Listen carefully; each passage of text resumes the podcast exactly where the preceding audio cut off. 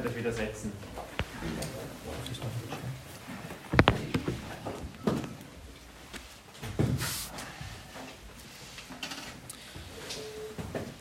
Dann lesen wir unseren Predigtext für heute zusammen in Lukas Kapitel 2. Lukas Kapitel 2.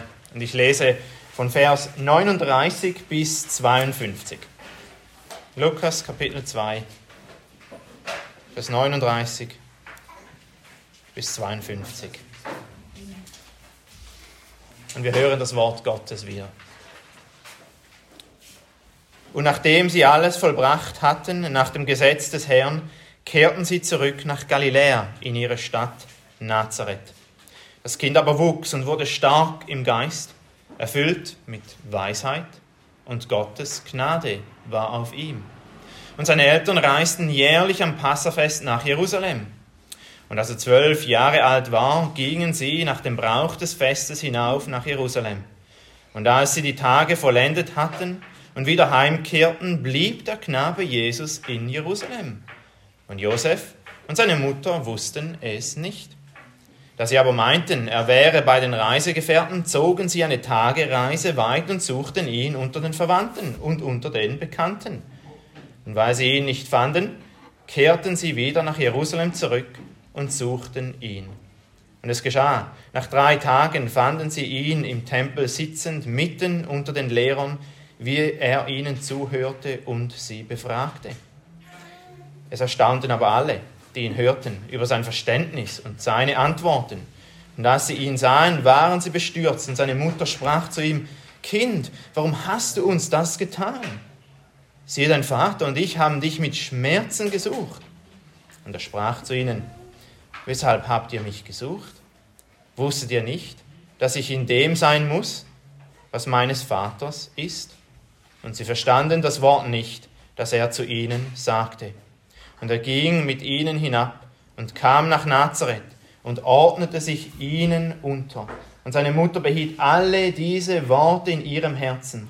Und Jesus nahm zu an Weisheit und Alter und Gnade bei Gott und den Menschen. Ich möchte noch mal kurz beten. Lass uns beten.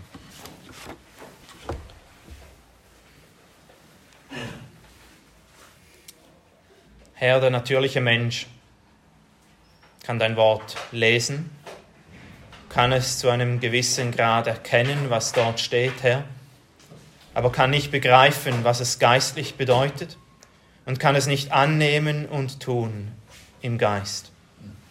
Und darum bitten wir dich, Herr, dass du uns Verständnis gibst für dein Wort, wie wir auch gesungen haben zusammen, Herr, in diesem Predigtlied, dass du uns lehrst, dass du uns Verständnis gibst, dass du uns Christus zeigst, dass du uns dich selbst zeigst und dass wir dich mehr lieben dürfen, Herr, nachdem wir dein Wort verstanden haben. Amen. Nun, was ist in diesem Text, den ich gelesen habe, hervorgehoben? Vor allem am Beginn, was ich gelesen habe, Vers 40, das Kind aber wuchs und wurde stark im Geist, erfüllt mit Weisheit und Gottes Gnade war auf ihm. Und genau das Gleiche lesen wir am Ende von Kapitel 2. Und dort heißt es, und Jesus nahm zu an Weisheit und Alter und Gnade bei Gott und den Menschen. Und somit, was Lukas hier will in diesem Text, er will betonen, wie Jesus Christus gewachsen ist. Wie er gewachsen ist, nicht nur physisch gewachsen, sondern auch in Weisheit und auch im Geist, wie es genau hier steht. Und ein ähnliches Zeugnis haben wir auch vom Johannes dem Täufer ein bisschen früher, im Kapitel 1, Vers 80. Dort heißt es auch, das Kind aber wuchs und wurde stark im Geist. Ganz ähnlich wie was gesagt wird über Jesus Christus. Und auch ein ganz anderes, ein ähnliches Zeugnis wieder haben wir über Samuel in 1 Samuel. Dort heißt es auch ganz ähnlich.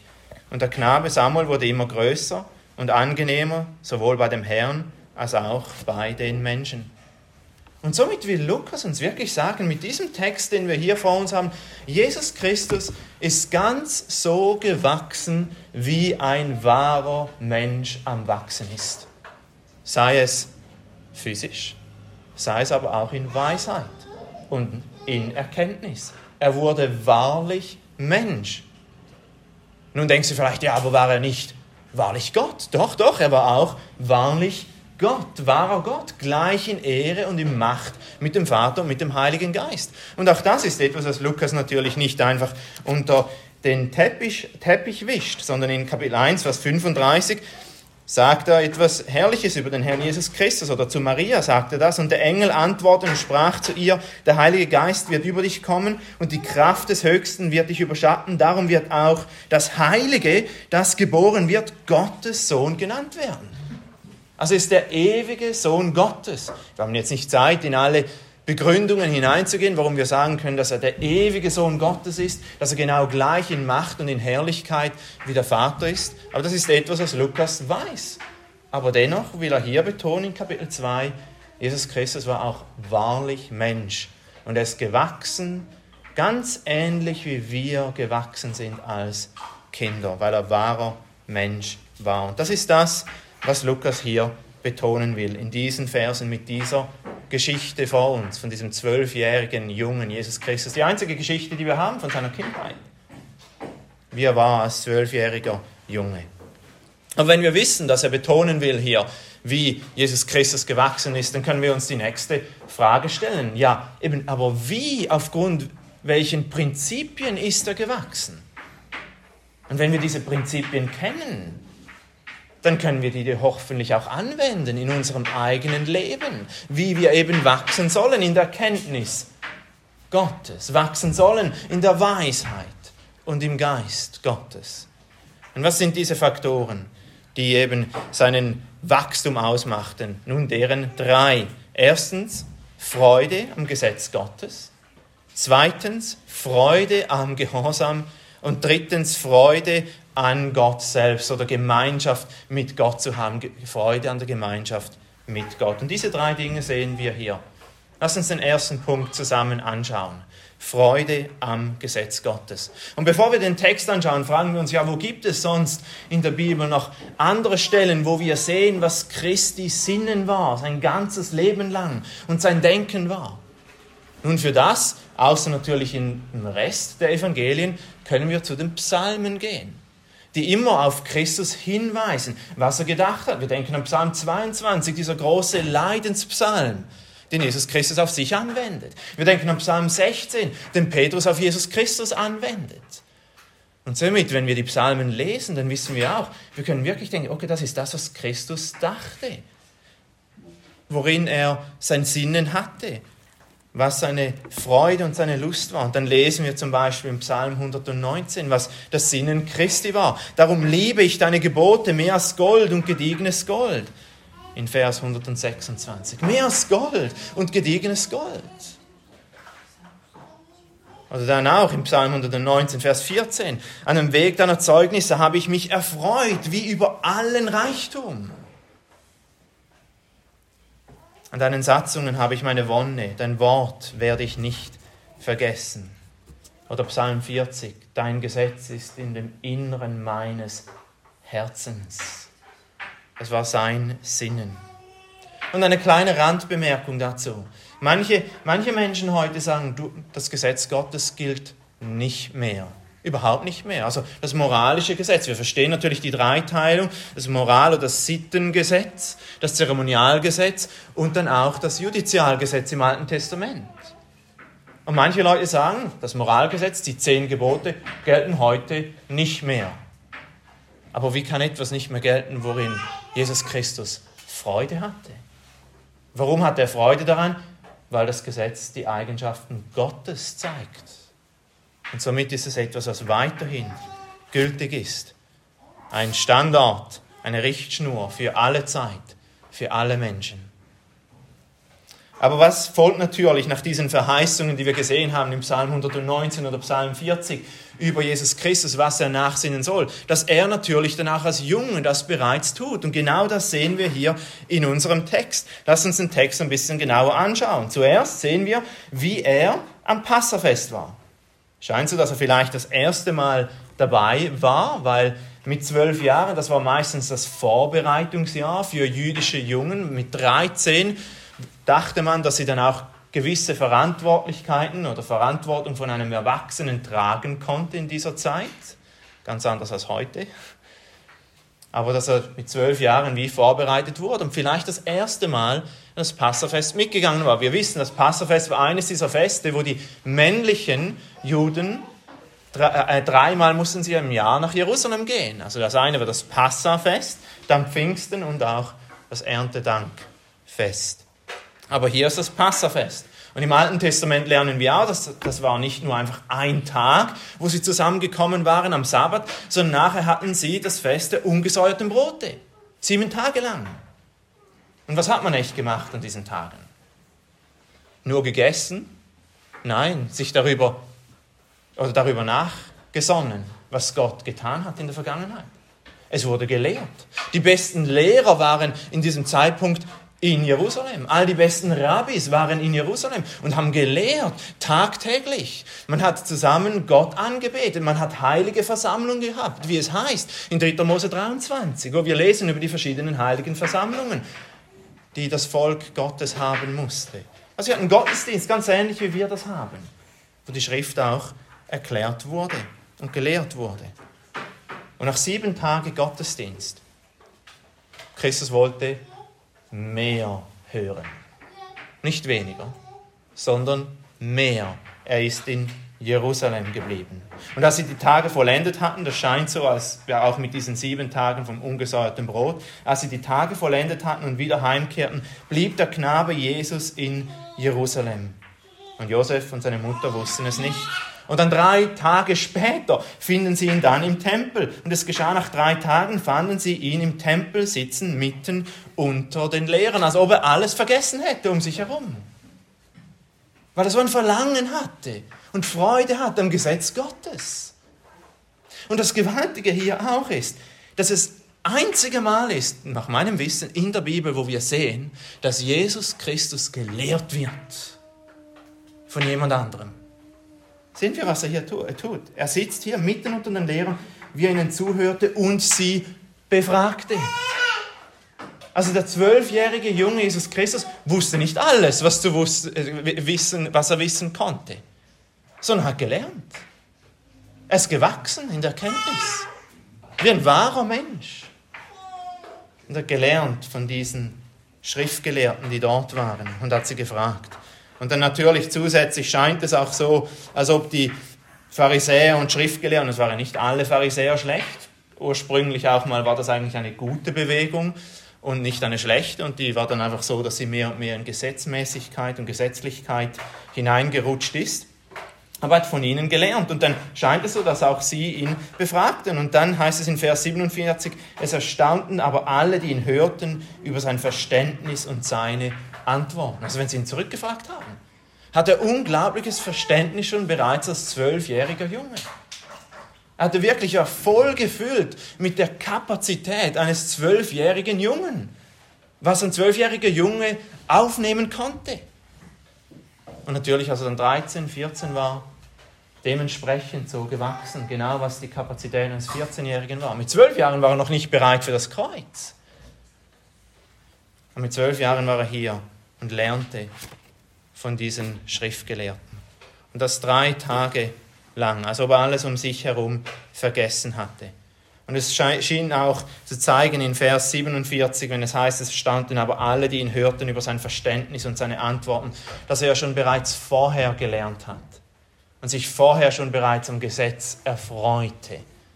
Und dass es nicht erst angefangen hat beim Passafest, sonst hätte er nicht so viel Erkenntnis gehabt, so viel Weisheit gehabt. Und warum war das so? Nun, Jesaja 50 haben wir gelesen. Dort hat es ein paar wunderbare Verse drin, die uns ein bisschen eine Antwort darauf geben, warum er so viel wusste bereits. Er hatte Freude eben am Gesetz. Aber was ging in ihm vor? Und dann heißt es in Jesaja 50, er weckt dir den Morgen, er weckt mir das Ohr. Also das sagt Christus vom Vater und vom Geist, damit ich höre, wie solche, die belehrt werden. Der Herr, Herr hat mir das Ohr geöffnet. Und ich bin nicht widerspenstig gewesen und bin nicht zurückgewichen. Und das ist eines der Geheimnisse von Christi Wachstum. Er hat sich erfreut am Gesetz, aber sobald er das Gesetz gehört hat, die Satzung gehört hat, war er nicht widerspenstig. Er war nicht widerspenstig. Er ist nicht zurückgewichen. Hat er sofort getan. Das bringt uns bereits zum zweiten Punkt.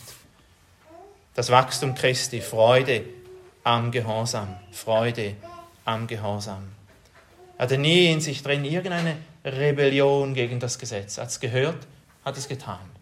Hat es gehört, hat es getan. Und das immer vollkommen, perfekt, vollendet. Nun aber, wo sehen wir diesen Gehorsam hier in unserem Text? Nun, das Erste, was ich vorschlage, ist, dass wir es bereits sehen in dem Vertrauen, die Eltern hatten in ihm. Er war zwölf Jahre alt. Er war zwölf Jahre alt, aber es schien so, dass sie einfach gedacht haben, er war bei den anderen Reisegefährten. Jerusalem zu dieser Zeitpunkt im Passafest war absolut vollgepackt mit Leuten. Josephus schreibt uns manchmal, dass fast eine Million Leute dort waren. Das genau ist, wie sie das genau gezahlt haben, weiß auch nicht. Aber Jerusalem war definitiv nicht so groß wie Basel im Normalen, wenn es äh, die Leute einfach dort waren. War nicht so sonderlich groß im Vergleich zu vielen anderen Städten. Aber wir können uns vorstellen, wenn ein Riesenfest hier in Basel ist, würde jemand von euch einen zwölfjährigen Jungen einfach alleine rumwandern lassen. Und wenn er dann auch nicht zurückkehrt, um wieder zurückzureisen und denken, ja, er ist beim Onkel oder bei der Tante und einfach weiterzugehen. Aber warum haben sie ihm so vertraut? Weil sie ihn gekannt hatten und wussten, dass er ihnen nie irgendwie ungehorsam ist, dass er nie eine Dummheit tat. Sie kannten ihn. Dann denken wir vielleicht, ja, aber war er dann hier nicht ungehorsam? Nein, überhaupt nicht. Das heißt nicht, dass die Eltern gesagt haben, du musst mit ihnen gehen oder mit ihnen. Überhaupt nicht. Und zusätzlich kommt es dazu, selbst wenn Leute denken, nun, die Eltern hätten gesagt, du sollst mit uns kommen, ist es interessant, dass Jesus Christus als Antwort gibt. Denn er sagt hier zuerst, weshalb habt ihr mich gesucht? Und dann heißt es in Vers 49, wusstet ihr nicht, dass ich in dem sein muss, was meines Vaters ist? Und dieses Sein muss, vor allem im Lukas-Evangelium, kommt mehrmals vor. Und es kommt eigentlich immer dann vor, wenn die Menschen etwas anderes wollen, als was Gott wollte. Zum Beispiel Kapitel 4, Vers 42. Dort wollte die Menschenmenge ihn zurückhalten. Und dort heißt es, als es aber Tag geworden war, ging er hinaus an einen abgelegenen Ort. Und die Volksmenge suchte ihn und kam bis zu ihm und sie wollten ihn zurückhalten. Aber dann sagte in Vers 43, er aber sprach zu ihnen, ich muss auch den anderen Städten das Evangelium vom Reich Gottes verkündigen. Oder in Lukas 9, Vers 22 als er gesagt hat, dass er leiden musste und sie haben das nicht verstanden und sie wollten eben nicht, dass er leidete. Und er sagt, indem er sprach, der Sohn des Menschen muss viel leiden und verworfen werden von den Ältesten. Also zum einen war er nicht ungehorsam, weil wir lesen nichts davon, dass die Eltern gesagt haben, er muss genau dann und dann zurückkommen. Sie haben ihn ja den Reisegefährten überlassen, haben ihm die Zügel freigelassen, wohin er geht. Aber selbst wenn sie das gesagt hätten, in diesem Moment hat ganz klar Gott ihm aufs Herzen gelegt, dass er muss dort sein in den Dingen seines Vaters und diese Dinge tun. Und war Gott gehorsam und hatte Freude am Gehorsam zu Gott hin. Ein weiterer Punkt des Gehorsams, den wir hier sehen, wie wir sehen, wie Christus Gehorsam hatte, ist in Vers 51 zu finden. Und er ging mit ihnen hinab und kam nach Nazareth und ordnete sich ihnen unter. Einfach um ganz klar zu zeigen, das war sein normaler Lebensstil. Er ist, war der, der sich den Eltern unterordnete. Und es ist absolut beeindruckend und erstaunlich, dass er das tat, als der ewige Sohn Gottes. Wenn wir denken, er antwortet ihnen in Vers 49 und sagt, wusstet ihr nicht, dass ich in dem sein muss, was meines Vaters ist? Sein Stiefvater, Josef, stand neben ihm und hat gesagt, ich muss in den Dingen meines Vaters sein. Er sagt, Gott, mein Vater, der Vater, Gott. Dann haben sie ihn auch nicht verstanden, weil es heißt ja dann ein bisschen später, und sie verstanden das Wort nicht, das er zu ihnen sagte. Also er war ihnen weit überlegen. Er wusste, er ist der ewige Sohn Gottes. Der Vater, Gott, der Vater ist sein Vater und er ist der ewige Sohn Gottes. Und dennoch ordnet er sich unter seinen Eltern. Und wie oft haben wir Mühe, wenn wir denken, wir sind dieser oder dieser Person überlegen, dieser Person uns unterzuordnen, wenn wir das tun sollten. Aber Christus hatte Freude am Gehorsam. Psalm 40 wiederum, dein Wohlgefallen zu tun, ist meine Lust oder ist mein Wohlgefallen. Und auch Christus natürlich, wenn er als erwachsen war, hatte Freude am Gehorsam. Er hatte Freude am Gehorsam. Wenn wir denken, Johannes 4, diese, also diese Samariterin getroffen hat, an diesem Brunnen.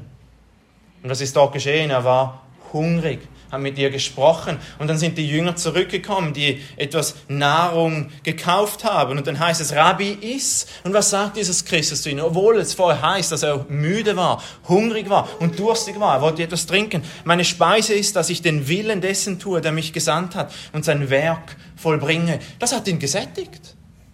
Ja, er hat natürlich auch gegessen. Er musste essen, er war wahrlich Mensch. Aber er hat Freude am Gehorsam gehabt. Das hat ihn gesättigt und hat ihm Befriedigung gegeben, gehorsam zu sein. Nun, soweit haben wir gesehen, diese Prinzipien, die Christi Wachstum ihm gegeben haben in der Weisheit, sind Freude am Gesetz Gottes, Freude am Gehorsam. Aber warum hat sich Christus wirklich erfreut an diesen zwei Dingen, am Gesetz und am Gehorsam? War es, damit er sich brüsten konnte, so schnell wie wir uns brüsten, wenn wir ein bisschen etwas mehr wissen als unser Nächste?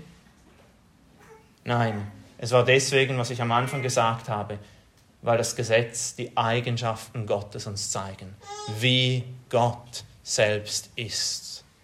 Er ist kein Ehebrecher, er ist treu. Er ist nicht jemand, der falsches Zeugnis gibt über einen anderen, sondern sein Wort ist immer richtig und immer Wahrheit. Und das bringt uns zum dritten Punkt. Freude an Gott, Freude an der Gemeinschaft mit Gott. Warum blieb Jesus Christus im Tempel? Nun, zum Lernen ja, aber nicht um anzubeten, sondern um auch in der Gegenwart Gottes zu sein. Wo war die Gegenwart Gottes in erster Linie im Alten Testament verheißen?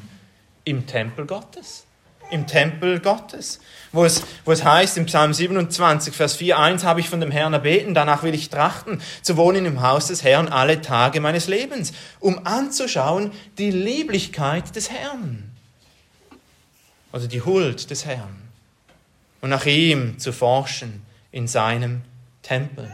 Nun, manche von euch denken jetzt, ja, wenn wir noch diesen Tempel hätten, dann würde ich das verstehen und dann würde ich dort auch im Tempel sein. Nun, Christus ist der wahre Tempel, wie er sagt, in Johannes 2.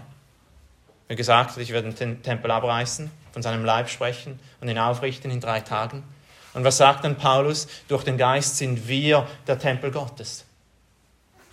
Und das Gewaltige ist, wenn wir bedenken, dieses, dieses Allerheiligste, wo der Geist Gottes war, wo Gott gewohnt hat, und Paulus nimmt dieses Bild und sagt, ihr seid jetzt der Tempel Gottes, ihr seid die Wohnung Gottes. Und wenn wir hier versammelt sind, ist es der Tempel Gottes. Und sind wir in der Gegenwart Gottes, um die Lieblichkeit und die Huld Gottes zu schauen und kennenzulernen. Aber hier war es noch in dieser Übergangszeit, auch noch in diesem Tempel, wo natürlich Jesus Christus der wahre Tempel ist, wie er, wie er Gott und Mensch zugleich war. Aber sehen wir nicht, wie Christus hier die, beständig die Gegenwart Gottes gesucht hat. Und das sehen wir ganz speziell in der Überraschung seiner Stimme, als die Eltern gekommen sind. Sie haben mir gesagt und haben gesagt, nun siehe, dein Vater und ich haben dich mit Schmerzen gesucht. Warum hast du uns das angetan? Und was sagt Christus? Und er sprach zu ihnen, weshalb habt ihr mich gesucht? Wusstet ihr nicht, dass ich in dem sein muss? Wo sonst hätte er sein können? Wo sonst? In ganz Jerusalem am Kaffee trinken mit Kollegen, am Spielen auf der Straße mit Kollegen, wo sonst? Dass sie in drei Tage gesucht haben oder einen Tag, je nachdem, ob man nach die Tagereisen mitzählt, ist unglaublich. Dass sie nicht verstanden haben, das ist der einzige Ort, wo er sein könnte. Das ist genau das, was Christus sagt. Warum habt ihr mich gesucht? Wo sonst wäre ich als in der Gegenwart Gottes? Gott suchend. Und das ist genau das, was wir auch dann später sehen in Christi Leben. Wir sehen, wie er immer wieder an einem Sabbat in die heiligen Versammlungen kommt. Jedes Mal. Lest die Evangelien durch, ihr seht das immer wieder. Christus hat keinen einzigen Sabbat verpasst, keinen einzigen Sonntag verpasst, um in die Versammlung der Heiligen zu kommen. Und dann hat er auch Gott gesucht im Gebet. Beständig, auch wenn er müde war. Wir denken in, im Markus-Evangelium, Kapitel 1, wo er zuerst Dämonen ausgetrieben hat. Dann die Schwiegermutter von Petrus lag krank. Dann haben Leute gewartet nach dem Sabbat auf ihn. Und was ist geschehen am nächsten Morgen? Hat er nicht ausgeschlafen? Nein, er ist aufgestanden, um zu beten. Weg von allem anderen. Und hat Gott gesucht. Er hatte Freude an der Gemeinschaft mit Gott. Wie ist Christus gewachsen? Was war das Wachstum Christi? Freude am Gesetz Gottes, Freude am Gehorsam und Freude an Gott selbst. Lass uns ein paar Anwendungspunkte anschauen, die ich immer am Ende noch bringen will. Erstens, ganz logisch aus dem, was wir gehört haben, erfreue dich am Gesetz Gottes.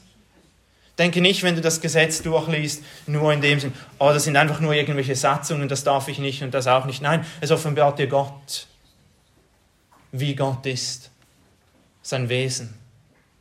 Es ist nicht so wie das, was er verbietet, aber es ist so wie das, was er gut heißt. Genau so ist sein Wesen. Psalm 119 ist natürlich dieser wunderbare Psalm, den wir schon erwähnt haben. Und dort heißt es auch, wenn wir suchen und das Gesetz erforschen, wie wir weise werden, wie wir wachsen in der Weisheit. Heißt es in Vers 99 zum Beispiel, ich bin verständiger geworden als alle meine Lehrer, denn über deine Zeugnisse sinne ich nach. Ich bin einsichtiger als die Alten, denn ich achte auf deine Befehle. Ich halte meine Füße fern von jedem bösen Weg, damit ich dein Wort befolge. Zweiter Anwendungspunkt. Es ist eine Freude, Gott gehorsam zu sein. Wirklich eine Freude. Wann war das letzte Mal, als wir Gott ungehorsam waren, dass wir uns gefreut haben? Und wie oft ist es doch so, auch wenn wir uns überwinden müssen und gehorsam sind, dass nachher Freude folgt. Ja, es kann auch manchmal Bedrückung und Trübsal folgen, aber dennoch wissen wir, wir haben das Richtige getan. Und es ist eine Freude hier. Aber wenn wir sündigen, Vielleicht haben wir kurz eine Freude. In dieser vergänglichen Freude. Und dann kommt nur die Trübsal. Und keine Freude. Dritter Anwendungspunkt. Ihr Eltern, ihr seid Instrumente, Mittel für den Wachstum der Kinder. Und wir sehen das auch bei den Eltern von Jesus Christus. Sie waren treu in dem, dass sie zum Passafest gegangen sind. Jahr für Jahr genau das getan haben, was Gott gefordert hat. Und es ist nicht ein Automatismus, wenn wir versuchen gehorsam zu sein, dann wird automatisch wird es den Kindern auch gut gehen. Aber Gott liebt es zu segnen, diejenigen, die im Gehorsam sein wollen. Wir sehen, wie sie alles nach dem Gesetz getan haben. In Vers 39 sehen, sie, sehen wir das, in Vers 39 Kapitel 2. Und nachdem sie alles vollbracht hatten, nach dem Gesetz des Herrn. Nicht so, als ob es wie ein Automat ist, ich gebe das und dann kommt genau gleich heraus. Nein, wissen, wir sind abhängig von der Gnade Gottes. Aber wenn er uns gewisse Dinge sagt, wollen wir diese Dinge tun und sie werden ein Segen für die Kinder sein. Ganz sicher, weil Gott es so sagt.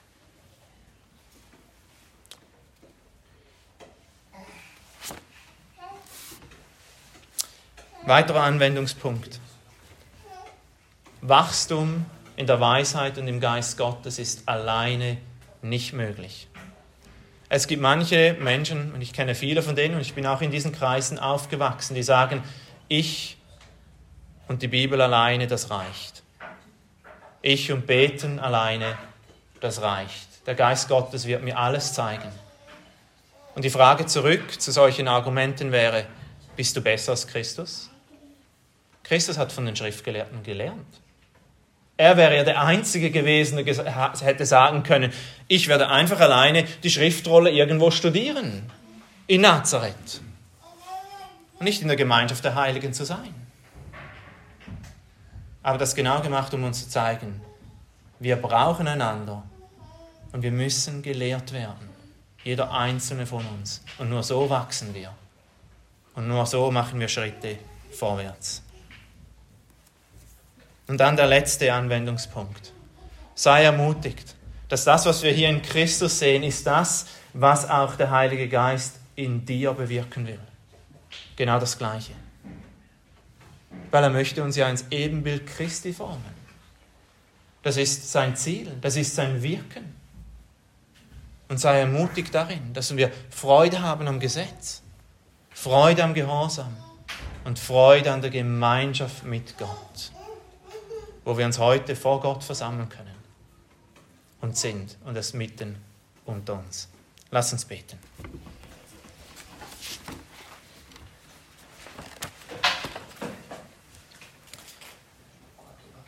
O großer Gott, wenn wir unseren herrlichen Erlöser sehen, der sich so erniedrigt hat, Herr, der, der alles, absolut alles weiß, hat von Menschen gelernt, der alles hatte beim Vater,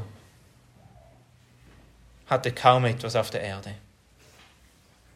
Und Herr, wir preisen dich dafür. O oh Herr, dass wir nur ein bisschen mehr wie Christus sein dürfen, Herr. O oh Herr, wie würde doch das einen Unterschied machen auch für unsere Kirchen. Und wie wir viel schöner wären, Herr, als Braut Christi. Und Herr, hilf jedem Einzelnen von uns, Herr. Freude an deinem Wort und deinen Gesetzen und Satzungen zu haben. Freude am Gehorsam zu haben, mehr und mehr. Und Herr, dich zu suchen mit all unserer Kraft, mit unserem ganzen Herzen. Wir beten das im Namen vom Herrn Jesus Christus. Amen. Dann singen wir das Antwortlied zusammen. Das ist Nummer 163.